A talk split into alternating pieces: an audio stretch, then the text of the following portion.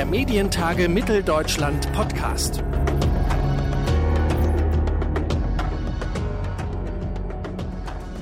Hallo und herzlich willkommen zu einer neuen Ausgabe des Medientage Mitteldeutschland Podcasts. Mein Name ist Claudius Niesen und in dieser Reihe stellen wir Ihnen aktuell spannende Gespräche von den Medientagen 2023 vor. Und mein Kollege Antonio Ziesche aus dem Team der MDR-Volontäre hat in dieser Ausgabe mit Christine Lissner gesprochen, und zwar über die Bedeutung von Audio in Medienunternehmen. Christine Lissner ist zuständig für die Distribution der Audioprodukte des Springer Verlages. Also eigentlich ja ein klassisches Printhaus, aber auch Audio spielt bei Springer wie auch bei anderen Verlagen eine wachsende Rolle. Wie macht man bei der Überfülle an Angeboten da noch auf einen Podcast aufmerksam? Finden wir es gemeinsam heraus. Man kann ohne zu übertreiben sagen, Podcasts gibt es inzwischen wie Sand am Meer. Allein in Deutschland gibt es mehr als 63.000 Podcasts. Daher spreche ich heute mit Christine Lissner darüber, was aus der Audiowelt überhaupt noch herauszuholen ist und wie man immer noch auf neue Formate aufmerksam machen kann. Christine Lissner hat seit 2019 den Podcast-Bereich bei Bild aufgebaut und kümmert sich heute um die Distribution der Audioprodukte beim Axel Springer Verlag. Hallo, Frau Lissner. Hi. Wir starten mit einer kleinen Entweder-Oder-Runde, eine Fragerunde. Sind okay. Sie bereit? Yes. Kaffee oder Tee zum Frühstück? Kaffee. Radio oder Podcast nach dem Aufstehen? Podcast. Wenn Sie wählen müssten, im Leben nur noch Musik oder nur noch Podcast hören? Nur noch Musik. Interview oder Storytelling-Podcast? Storytelling. Soweit die Schnellfragerunde. Weiter geht's im Thema. Frau Lissner, nach welchen Kriterien bestimmen Sie die Themen im Audiobereich? Richten Sie sich danach, was auch im Print gut funktioniert, oder gelten für Audio ganz, ganz eigene Gesetze? Ich würde sagen, es gelten eigene Gesetze. Ähm, ich glaube, es ist klar, dass wir ähm, mit unseren Kernmarken, also egal ob das jetzt Business Insider Welt oder Bild ist, wir schon die Kernkompetenzen natürlich da auch belegen wollen. Also das ist Wirtschaftscrime bei Business Insider mit Macht und Millionen. Das ist ein Alles auf Aktien oder ein Kickoff oder Machtwechsel bei Welt. Also Wirtschaft und Politik. Das ist bei Bild natürlich Fußball. Ich glaube, da haben wir das, ähm, die meisten Formate, vier Stück. Nichtsdestotrotz versuchen wir aber trotzdem in andere ja, Gefilde zu gehen. Wir gucken den Markt an, wir gucken, was gut funktioniert. Wir wollen ehrlicherweise in großen Teichen fischen.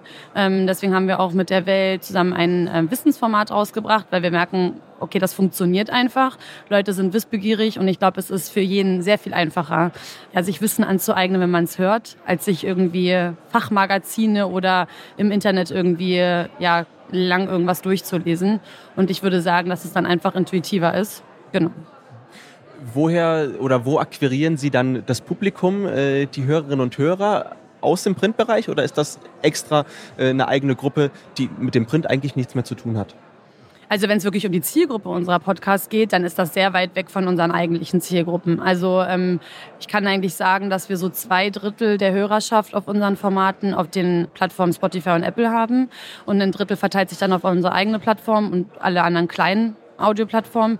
Und dementsprechend kann man ganz klar sagen, wir haben ganz neue Zielgruppen. Also mit Podcast erreichen wir User, die wir niemals über Print und es ist ja vor allen Dingen auch nicht mehr Print, muss man ähm, fairerweise sagen. Also klar, wir haben noch eine sehr hohe Auflage bei der Bild, die sich aber trotzdem stark minimiert hat, genauso wie bei der Welt. Das sind unsere digitalen Medien und ähm, da versuchen wir natürlich keine Ahnung, wir haben eine Lage, darüber sprechen wir in unserem Fußball-Podcast Stammplatz und machen natürlich auch einen Home-Teaser. Dann haben wir natürlich LeserInnen, die zu HörerInnen werden. Aber wenn wir ganz ehrlich sind, steht die Marke Stammplatz als eigenständige Marke und hat gar nicht unbedingt was mit der ja, redaktionellen Marke Bild zu tun, sondern auf den Plattformen suche ich halt nach einem täglichen Fußballformat, weil mich das interessiert. Dann höre ich das und weiß im Zweifel gar nicht, von wem das ist. Mhm. Dann sprechen wir mal ganz konkret über Ihre Audio-Unit. Wie viele Menschen sind denn in Ihrem Team und arbeiten daran mit? Genau, also das Team äh, besteht quasi aus der Geschäftsleitung und ähm, den MitarbeiterInnen und da sind wir sechs Leute, inklusive Produzent. Und dann haben wir ja noch einzelne Redakteure ähm, in den Marken. Da sind wir insgesamt 15 Leute, würde ich sagen, die ausschließlich für Podcast arbeiten. Genau. Aber die Unit selbst, die hängt im Grunde genommen über den nationalen Marken. Also wir arbeiten sehr eng mit den Redaktionen in den Marken zusammen, aber die bleiben in den Marken. Und das ist uns auch ganz wichtig. Im Vergleich zu anderen klassischeren Redaktionen ist das doch noch relativ klein, oder? Mit 15 Leuten. Das ist auf jeden Fall klein, aber wir sind trotzdem sehr happy, dass wir überhaupt 15 Leute haben, die nichts anderes als Podcast machen. Aber das stimmt, ja, genau. Vor allem, weil der Outcome ja relativ groß ist bei Ihnen. Also Sie haben ja unfassbar viele Podcasts. Das ist ja, schon eine Leistung. Das, wir, wir, müssen auch ganz ehrlich sagen, das ist sehr, sehr stark auch durch die intrinsische Motivation einiger Redakteurinnen. Also das merken wir auf jeden Fall. Wir haben, ich glaube, jetzt muss ich lügen, die ersten Formate 2017, 18 oder sowas gestartet. Das war dann wirklich der Redakteur, der zu Hause gesessen hat und gesagt hat, boah, ich habe da so Bock drauf und ich kann das natürlich viel, viel eher im Rahmen meiner Tätigkeit bei der Marke machen, also in der Redaktion, weil da habe ich vielleicht noch mal eine Stunde Freiheit oder da kann ich das einfach mal aufnehmen, da haben wir Studios, da können wir das irgendwie produzieren. Und daraus entstand dann einfach, hey, das ist ja sogar richtig cool oder das ist sogar erfolgreich oder daraus könnten wir irgendwas machen. Und so ist fast jede Idee in den ersten Jahren eher entstanden mit Redakteur, Redakteurin kommt und sagt, hey, ich habe eine Idee, ich würde gerne was machen, probier mal aus. Wir gucken, ob wir es irgendwie ähm, erfolgreich in den Reichweiten bekommen. Und mittlerweile ist das schon eher so, wir gucken uns auch den Markt an und sagen, ey, Wissen ist ein total großes Feld. Da müssen wir was machen. Mit wem könnten wir es denn machen? Wer ist denn hier Wissenschaftsredakteurin und kann eigentlich ja, darüber sprechen? Was ist da Ihr erfolgreichstes Audioformat gerade? Aktuell, also wir haben ja sowieso in den letzten zwei Jahren viele Dailies gelauncht und dementsprechend sind die natürlich am erfolgreichsten, weil logischerweise hohe Frequenz erzeugen ähm, höhere Reichweiten. Das ist alles auf Aktien. Das ist unser tägliches äh, Wirtschaftsformat, also von Montag bis mittlerweile eigentlich Samstag. Da sind wir bei über zwei Millionen Streams im Monat. Ähm, also das sind auch alles Zahlen, die öffentlich zugänglich sind, weil wir eine ACMA ausweisen. Und ähm, genau, und danach kommen dann eigentlich schon unsere zwei anderen täglichen oder drei anderen täglichen Formaten, nämlich Stammplatz, also sieben Tage die Woche Fußball, dann Aha Wissen, auch an drei Tagen die Woche und True Crime Daily. Das haben wir tatsächlich erst in diesem Jahr gestartet. Da hatten wir vorher eine längere Folge alle zwei Wochen und haben dann gesagt, so wie wäre es eigentlich, wenn wir das irgendwie täglich realisieren, was tatsächlich ordentlich an Manpower bedeutet oder einen sehr, sehr hohen Einsatz zumindest von unseren Journalistinnen. Denn täglich eine True Crime Story rauszubringen, ist echt ein Brett.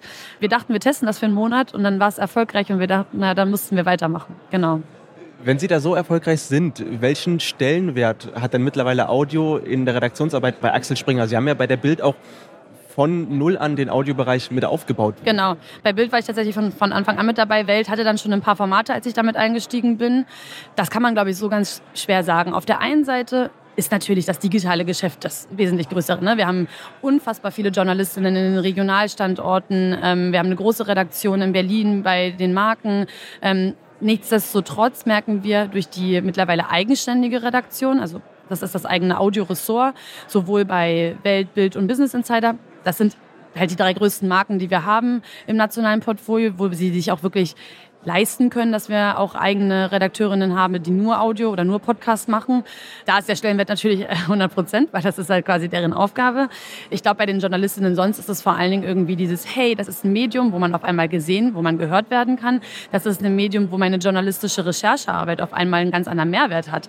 Weil nehmen wir mal True Crime als Beispiel. So, was machst du denn, wenn du den Artikel schreibst? Du hast dann irgendwie einen kurzen Artikel, da wird kurz über den Fall gesprochen, aber du kannst keine O-Töne mit einfließen lassen. Du kannst ähm, eigentlich gar nicht tiefer eingehen du weißt überhaupt gar nicht, wie ging es denn der Mutter. So, dann gibt es TV oder Video. So, das funktioniert dann ganz gut noch. Dann hat man irgendwie eigene Dokus, die man macht oder eigene Beiträge. Also wir haben ja auch mit Welt ähm, einen TV-Sender.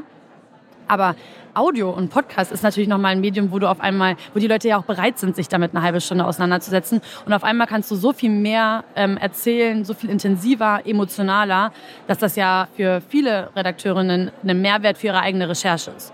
Aber ich würde sagen, das muss man stark unterscheiden. Ich meine, das digitale Medium ist viel, viel größer. Also da ist natürlich der Stellenwert von Audio nicht hoch. Also nicht so hoch zumindest, genau.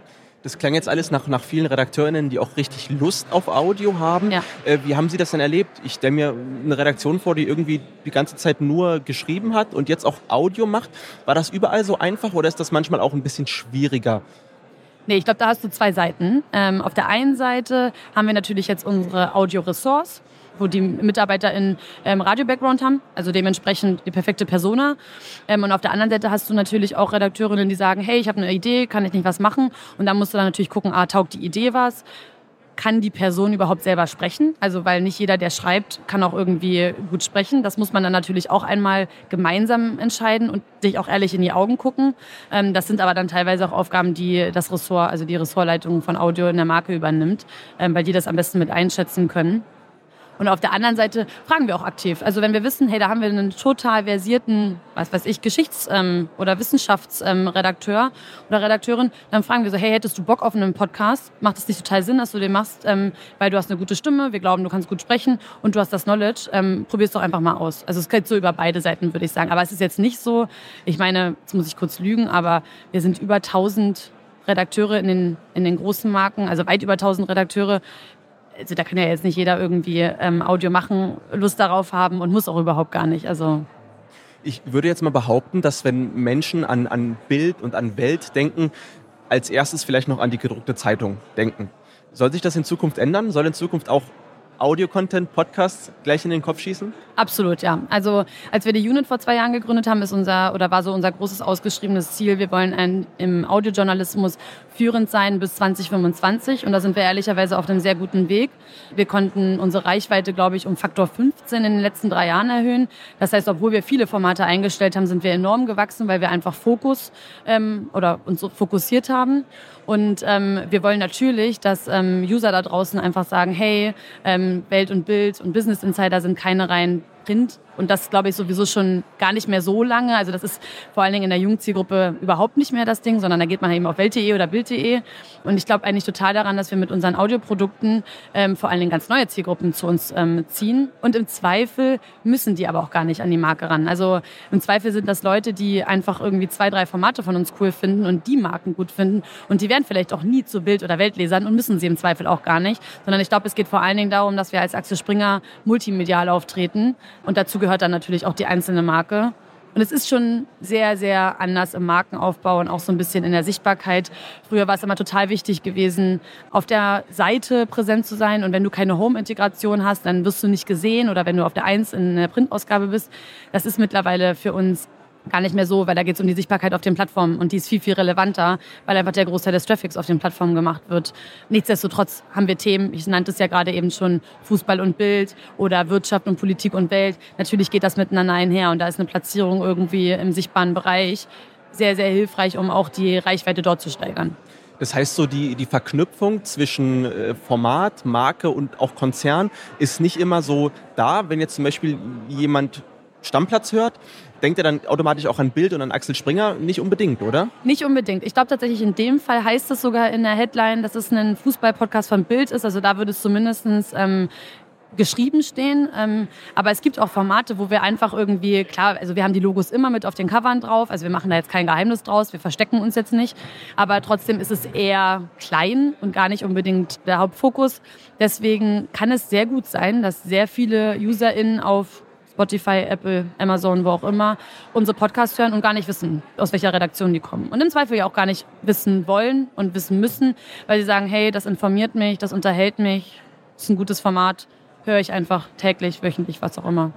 Und habe ich das jetzt richtig verstanden? Weil der Traffic wichtiger ist als jetzt die Verknüpfung äh, mit der Marke, ist es auch nicht so wichtig, dass Menschen wissen, dass es jetzt von Bild ich oder weiß von Axel Springer gar nicht, ob, Ich weiß gar nicht, ob es am Traffic irgendwie liegt, sondern es ist für uns natürlich sehr, sehr schwer. Also wir versuchen schon und wir sehen das ja auch, dass LeserInnen auch zu HörerInnen werden. Und ehrlicherweise haben wir gerade mehr Glück dass vor allen Dingen bei den 30-, 35-Jährigen und höher ähm, der Podcast-Konsum steigt. Also weil die jüngere Zielgruppe, die hat Podcast ja schon vor ein paar Jahren für sich erkannt. Jetzt ist ja das Wachstum vor allen Dingen in den älteren Generationen und die haben wir ohnehin auf unserer Seite. Das heißt, die natürlich zu konvertieren, ist in Anführungsstrichen relativ einfach. Aber wir dürfen nicht vergessen, wir haben keine Audioplattform. Und was sind wir gewohnt? Ähm, wir wollen in eine App rein, wir wollen irgendwie das Handy wieder weglegen, ähm, wir wollen einfach irgendwie da was laufen haben. Und wenn ich über Bild oder Welt oder Business scrolle, dann lese ich Artikel, dann lese ich Headlines, dann will ich ja nicht unbedingt noch nebenbei Audio hören und auf der Seite bleiben müssen, um Audio zu hören. Ähm, und deswegen, wir haben keine Audiodestination ähm, und wir haben uns auch gegen eine eigene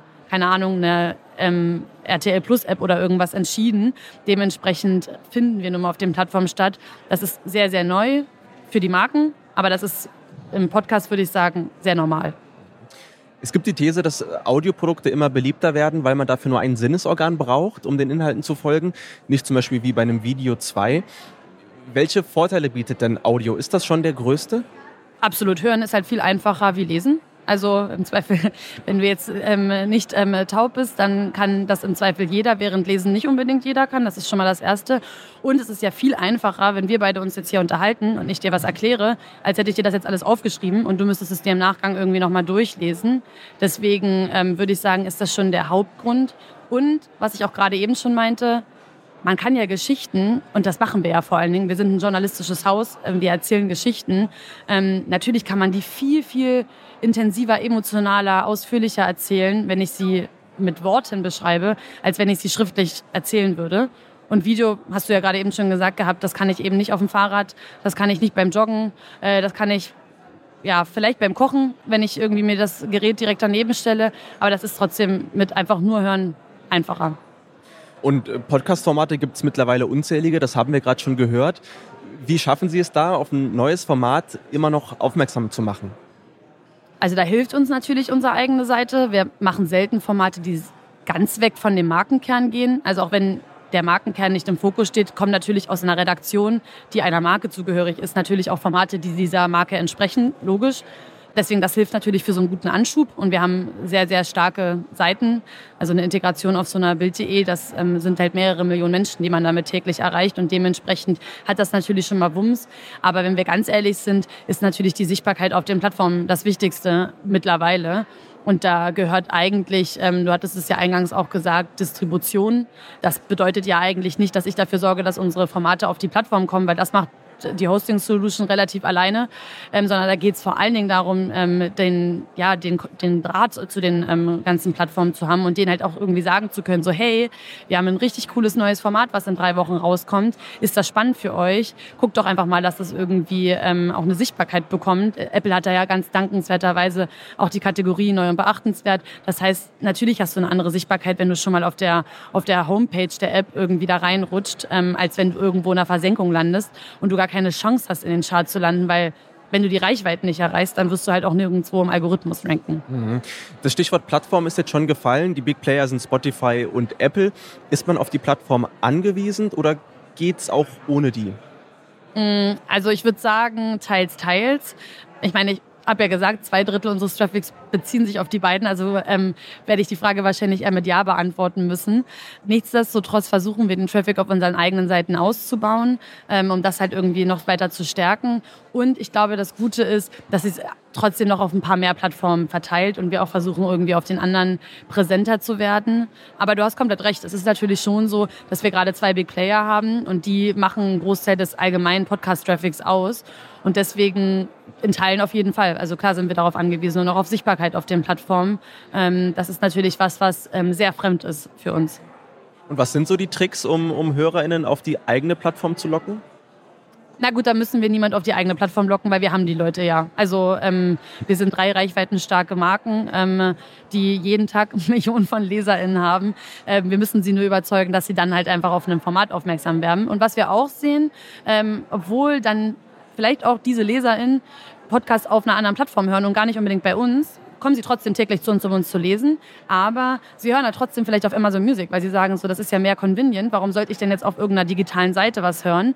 Das heißt, wir sehen schon an den, also wir haben ja die, ähm, wir haben die Clickouts, ähm, die wir taggen und wir sehen schon, dass ähm, sehr, sehr viele trotzdem von uns aus auf die Plattform gehen. Das heißt, im Grunde genommen, wenn man ganz ehrlich ist, ist es natürlich auch Win-Win, weil wir schenken natürlich auch ähm, potenziell den Plattformen neue User. True Crime, Storytelling, Laber-Podcast, die Trends äh, wurden gerade auch schon genannt. Versucht man Podcasts oder Angebote immer entlang dieser Trends zu schaffen oder will man auch eigene setzen? Geht das überhaupt? Oh, das ist eine gute Frage. Also ich sag mal so, als journalistisches Haus ist Laber-Podcast eh schwer für uns, weil wir werden jetzt selten irgendwie haben, dass wir zwei Journalistinnen an einen Tisch setzen, die einfach random drauf loserzählen. Ich glaube, das, ähm, das steht uns nicht.